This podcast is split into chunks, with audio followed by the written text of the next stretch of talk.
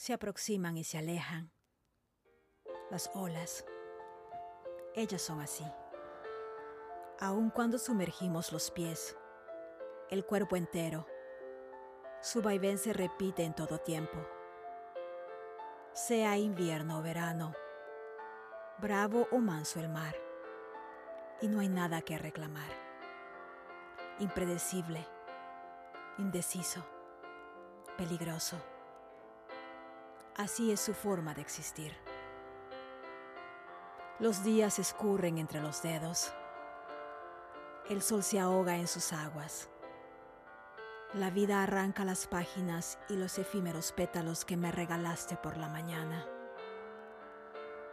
Aparecen en el firmamento oscuro, la luna y las estrellas recién pintadas. Me pregunto si algún día nos daremos cuenta que no se puede detener para siempre el ocaso.